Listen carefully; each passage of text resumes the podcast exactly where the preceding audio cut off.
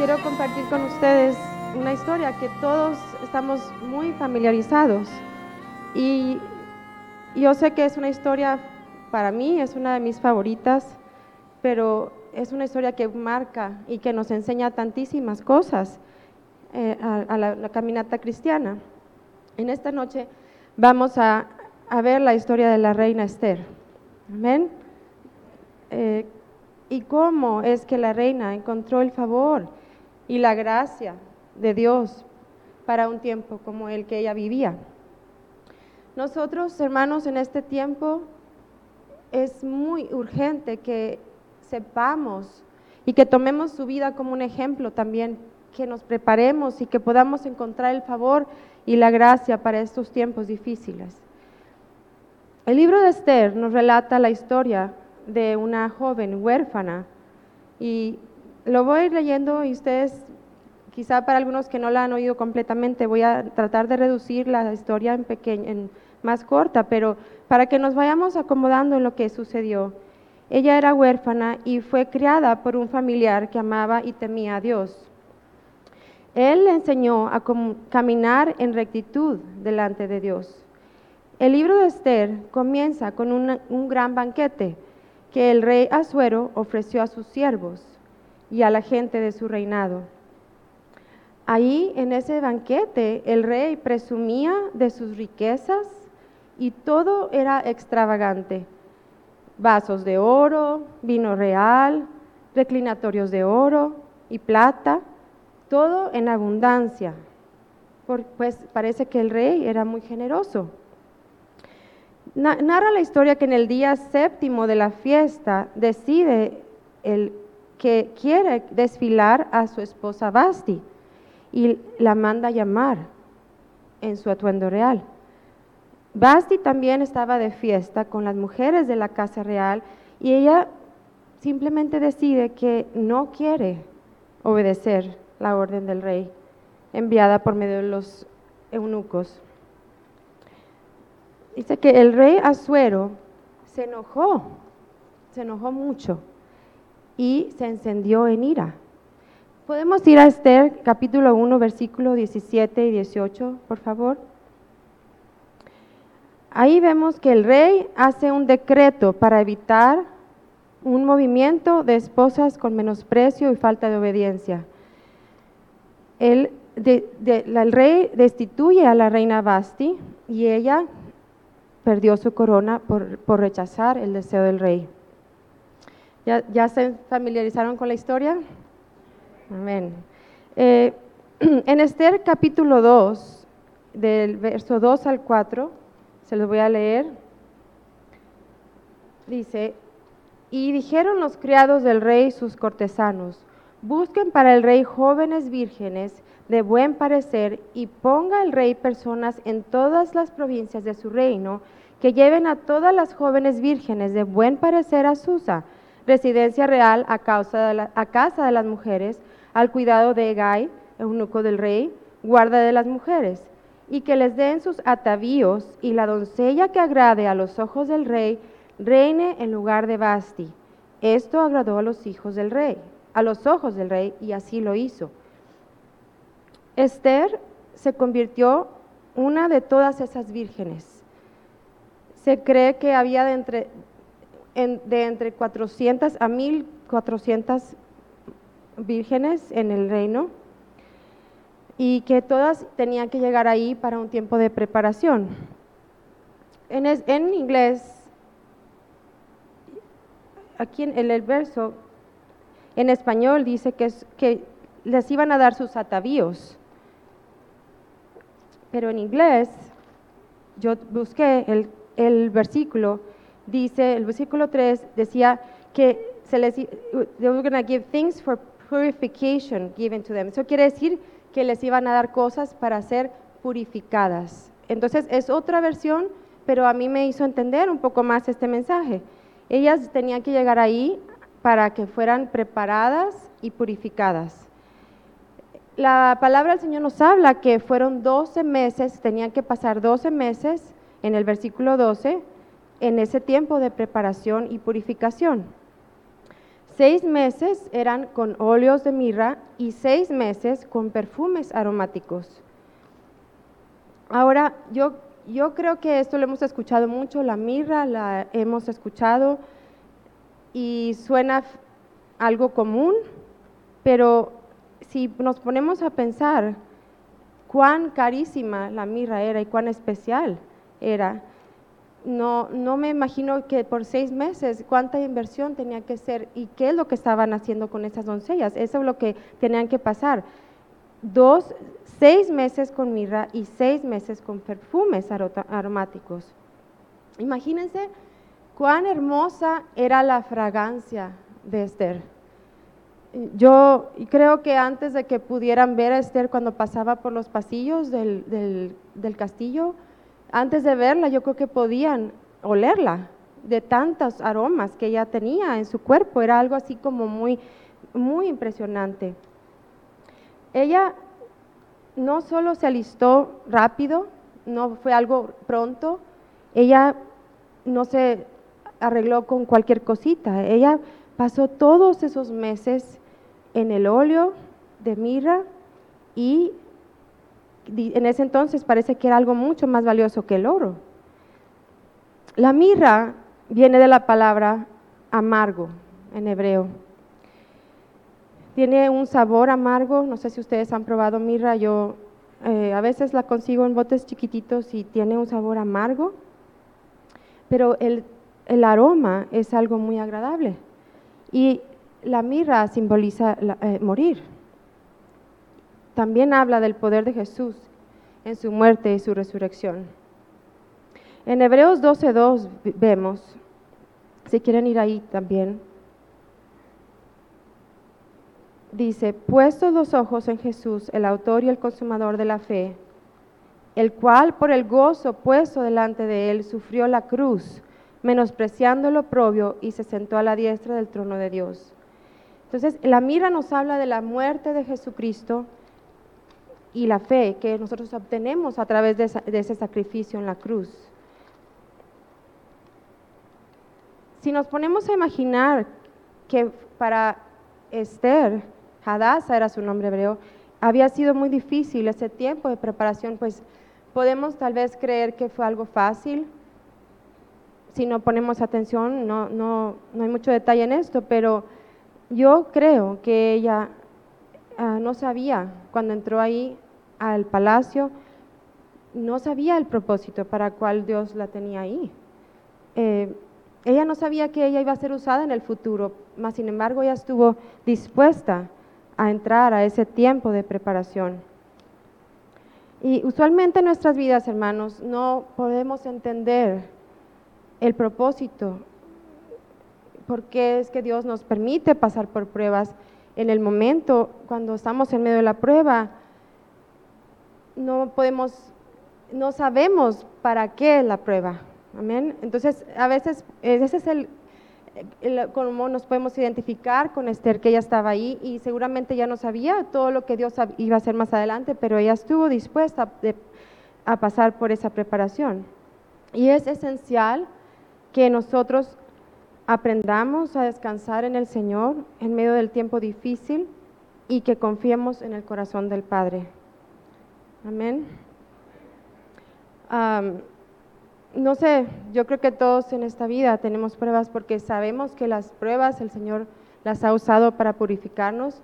Ha habido momentos en que en medio de la prueba el Señor nos dice que hagamos algo y no entendemos para qué o por qué, y a veces a mí me ha sucedido que siento como que ya estoy en la orilla de, una, de un precipicio y el Señor te dice, confía y haz lo que te pido. Y a veces, no sé si les ha pasado a ustedes, pero uno siente como que se tiró al precipicio. Y, y sabemos que el Señor él lo va, nos va a rescatar de ahí. No, no, es como soltarnos en sus brazos y no estar con esa ansiedad de que qué es lo que va a pasar. Entonces, eso es lo que Esther nos muestra aquí, que ella estaba en ese tiempo de preparación. No solamente eran seis meses de mirra, era importante que ella pasara por seis meses más de perfumes aromáticos. No podía solo ser seis meses de mirra, no solamente era el sufrimiento que ella estaba pasando ahí, eh, eso iba de la mano también con los perfumes aromáticos, con la presencia del Señor. Entonces nosotros es muy importante, hermanos, que cuando pasemos por un tiempo de preparación y de prueba, también pasemos por un tiempo donde haya perfumes aromáticos. ¿Y de dónde vienen los perfumes aromáticos? De la presencia de Dios. Amén. Tiene que ir de la mano. Si no, es, no vamos a terminar. La preparación no va a ser completa en nuestras vidas. necesitamos los encuentros frescos con el Señor en medio de las pruebas. Amén.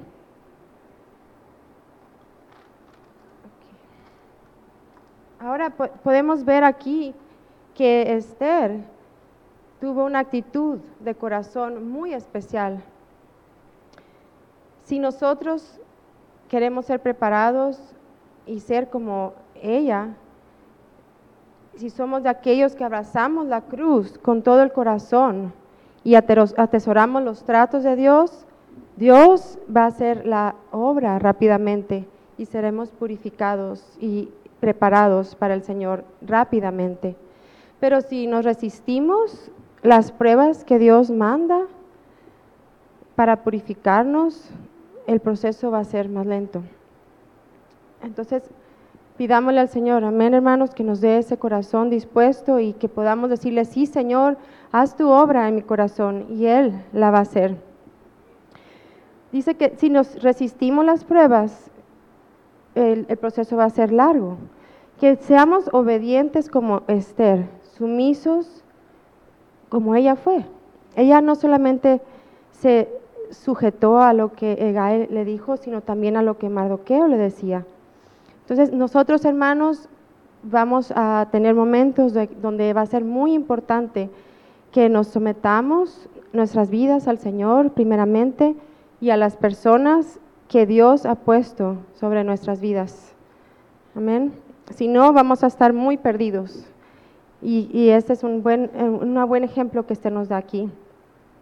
Su actitud de Esther no fue demandar cuando ella llegó ahí, ni pedir cosas. Ella tuvo una actitud que era, ella decía, escoge por mí. Vayamos al capítulo 2, el versículo 15, por favor. Dice, cuando le llegó a Esther, hija de Abiael y tío de Mardoqueo, quien la había tomado por hija, el tiempo de venir al rey, ninguna cosa procuró, ninguna, sino lo que dijo Egai, eunuco del rey, guarda de las mujeres, el guarda de las mujeres, y ganaba este el favor de todos los que la veían. La Biblia nos habla de que Esther era muy bella. Ella tenía belleza física, era una, mujer bella. Y ella pudo haber confiado en su belleza para poder creer que ella iba a calificar. El Señor hoy nos habló y nos dijo que no confiáramos en nuestra hermosura. ¿Se recuerdan en la palabra? El Señor decía, no confiemos en nuestra hermosura. El Señor no quiere que confiemos en nuestras en nuestra hermosura o nuestras virtudes, ni en nuestra experiencia, ni en nuestro conocimiento, ni en nuestra sabiduría. el Señor quiere ver un corazón humilde, que cuando vengamos delante de Él, seamos como ella, que decía que ninguna cosa procuró. Yo creo que era tentación, hermanos, si ellos tenían la, la oportunidad de escoger, era tentación poder escoger dentro de todo, dice que el rey era generoso, pero ella no, no tomó ese camino. Entonces, creo que ella nunca se imaginó lo que el, lo que el Señor tenía para ella, pero su actitud marcó mucha diferencia. En el versículo 17 dice que el rey amó a Esther más que a todas las otras mujeres y halló gracia y benevolencia delante de él más que todas las demás vírgenes, y puso la corona real en su cabeza y la hizo reina en lugar de Basti. Si permitimos que Dios escoja para nosotros o en vez de nosotros y no demandamos al Señor lo que queremos, Él nunca, nunca, nunca escogerá algo que sea menos de lo que es mejor para nuestras vidas. Dios aún sabe si podemos manejar bendiciones o cosas. Ah, puede haber a veces dudas, frustraciones en nuestro corazón porque queremos ciertas cosas de cierta manera. Pero el Señor nos conoce tanto, hermanos, que Él sabe que hay cosas que no nos van a hacer bien, hay caminos que no son los perfectos y Él, Él quiere darnos lo perfecto y lo mejor. Entonces necesitamos descansar en Él y dejarlo a Él escoger por nosotros. Amén. ¿Cómo vamos a encontrar que, o cómo lograremos que el Señor se agrade de nuestras vidas? Tal vez hay momentos en que preguntamos, Señor, ¿estoy haciendo bien esto? ¿Te agrada lo que yo hago, Señor? Eh, ¿Estoy en el lugar correcto? ¿Qué más quieres de mí? Y Esther aprendió los secretos, el protocolo del palacio con qué vestirse, cómo caminar y cómo y dónde no caminar. Ella aprendió qué decir y a qué no decir. Wow, hermanos, esto ha de haber sido difícil porque ella se crió muy diferente. Ella no se crió en un palacio, ella fue criada por, ah, en, las costumbres del pueblo de Dios hebreas y al entrar ahí me imagino que ella estaba un poco, era todo nuevo para ella pero ella tuvo esa, esa actitud, ella dejó que, ella fue muy, ella se rindió y aprendió todo lo que tenía que aprender. Y su apariencia no era solamente la, de, la externa, sí, sí es importante obviamente que proyectemos y aprendamos la vida de Cristo y que nuestra apariencia externa obviamente hable del Señor. Pero no solamente lo externo, hermanos, necesitamos pedirle al Señor que haya en nuestra apariencia interna sea la que realmente sea, seamos transformados. No, no podemos simplemente dar una apariencia de, del Señor en nuestras vidas, necesitamos ser cambiados desde adentro y ser llenos del, del fruto del Espíritu, amén. El fruto del Espíritu, pues todos sabemos, Gálatas 5:22 nos dice que es el amor, el gozo, la paz, la paciencia, la benignidad, la bondad, macedumbre y la templanza.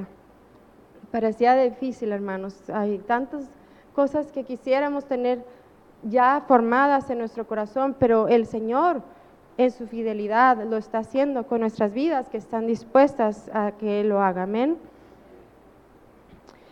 Yo me pongo a pensar también que seguro en medio del palacio ella tenía que enfrentar dificultades. No solamente era que la habían metido en palacio, y que ella tuvo que dejar su manera de vivir, sino que yo puedo imaginarme que con tantas mujeres ahí adentro eh, había envidias, había, no sé, problemas de, de, mucho tipo. Quizá ella tuvo momentos donde ella sintió soledad porque no pudo estar en su, lugar donde ella fue criada, ya quizás se sintió sola. Quizá las costumbres eran algo, un reto muy alto para ella.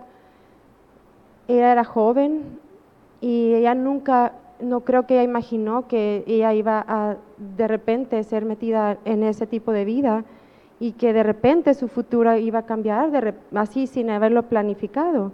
Quizás su corazón tenía temores de fracasar, si es que ella, su deseo era agradar al rey, Quizá en su corazón había dudas, ¿será que yo voy a ser la escogida? ¿Será que estoy haciendo bien las cosas? ¿O me siento que no, no doy en la talla? No sé, no, estoy solamente tratando de pensar quizás las cosas que ella vivió. No, no le tocaba a ella escoger.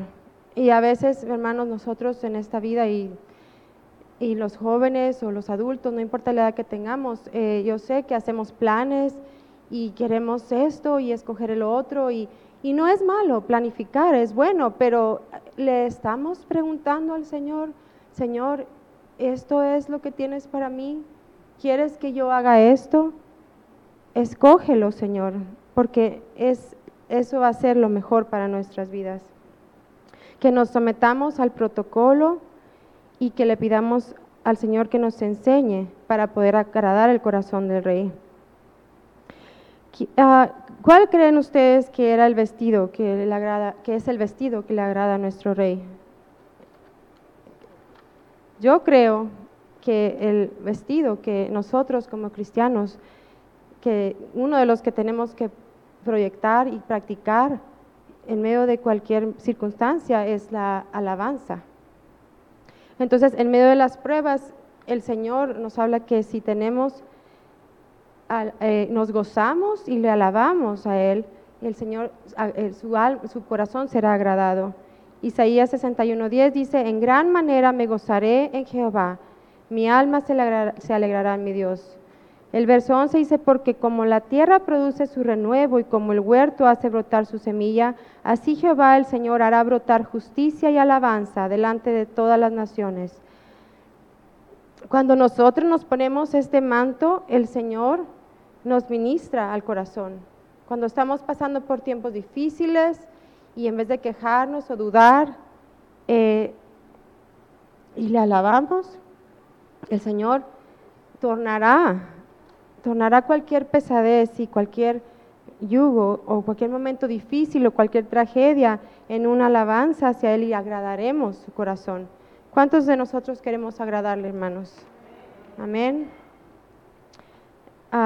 veamos que otro, otro, tema aquí dice que las cámaras, ¿cómo fue en las cámaras del rey? Esther 2.17, y creo que ya lo leímos este, pero lo voy a repetir, dice, y el rey amó a Esther más que a todas las otras mujeres, y halló ella gracia y benevolencia delante de él, más que todos los demás, las demás vírgenes, y puso la corona real en su cabeza y la hizo reina en lugar de Basti. Que nuestro deseo sea encontrar gracia y benevolencia delante del Rey de Reyes.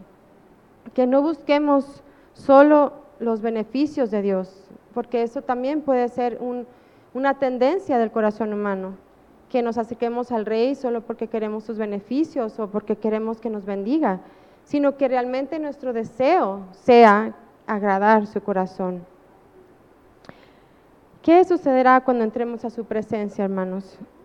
entrar en su presencia no es una tradición, no debe ser un rito, no, es una, no debe ser una costumbre, a pesar de que sí, debemos de, ah, proponernos hacerlo y hacerlo como un sacrificio constante, continuo, pero cuando estemos delante de Él, necesitamos entrar con el deseo de deleitarlo a Él, encontrar deleite en Él también. Y que en las circunstancias difíciles eh, tengamos su gracia y que podamos descargarnos y llevar su yugo, que es mucho más fácil que el de nosotros. Amén.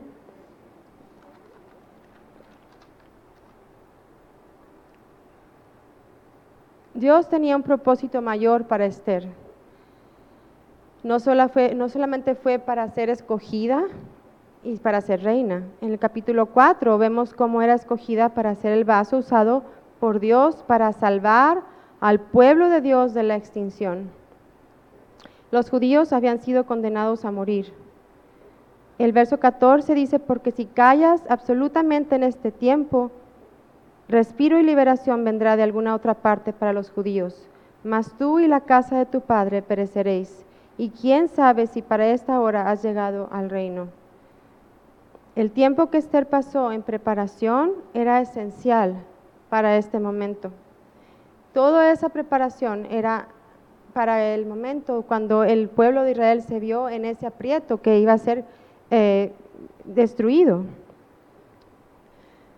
Entonces nuestro propósito como cristianos no solamente será presentarnos delante de lo cual ya es una hermosura, pero hay algo más que el Señor quiere hacer a través de nuestra preparación y de nuestra purificación. El Señor tiene mayores caminos que los nuestros, Él tiene pensamientos más altos que los nuestros Y debemos, hermanos, estar dispuestos a pasar por esa preparación, esa purificación que Él quiere que pasemos.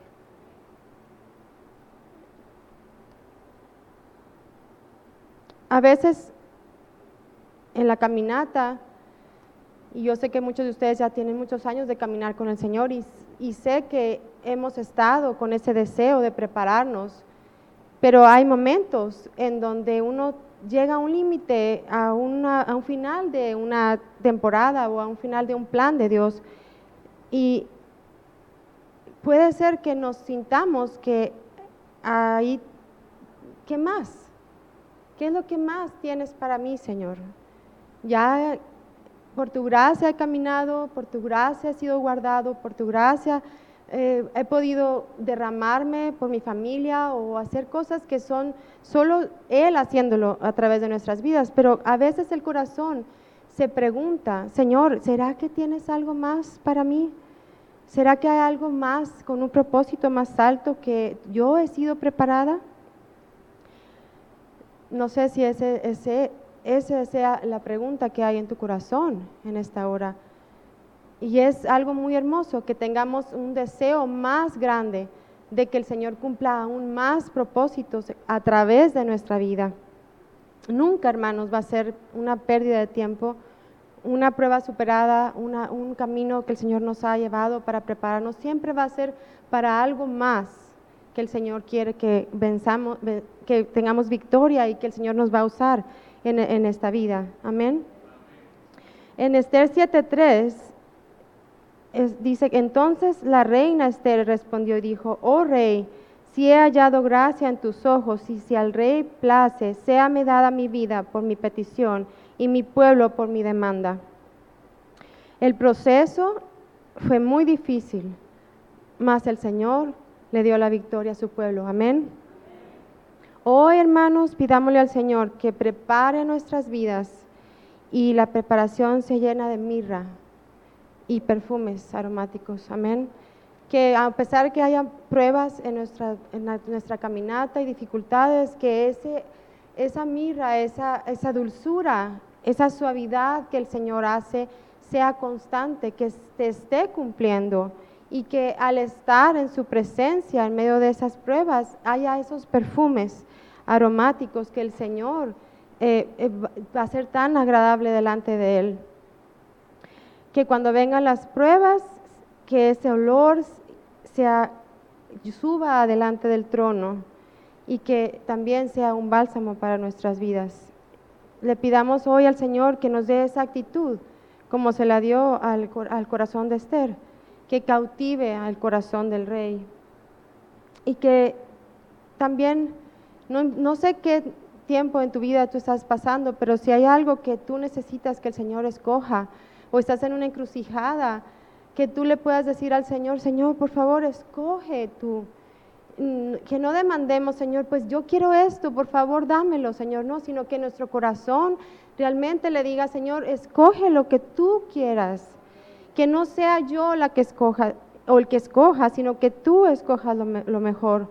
También, hermanos, que aprendamos a caminar con el protocolo del reino de los cielos. Que no pasemos por alto lo que el Señor nos pide en su palabra, que no, menospreciemos la manera que Él quiere que caminemos. En este tiempo, mm, tristemente, hay mucha ligereza en la caminata de, de las vidas cristianas y no lo estamos haciendo porque queremos exaltarnos a nosotros mismos, sino porque queremos agradar al corazón del Rey. Amén. Entonces, que ese sea nuestro deseo, que aprendamos a cómo caminar, a qué decir, qué no decir, cómo actuar para que el Señor, el Rey de Reyes, sea glorificado. Y que el Señor también nos llene de alabanza, hermanos, que nos dé un manto de gozo en vez de cenizas y que encontremos la gracia delante de sus ojos y que Él pueda cumplir el propósito por el cual hemos sido creados.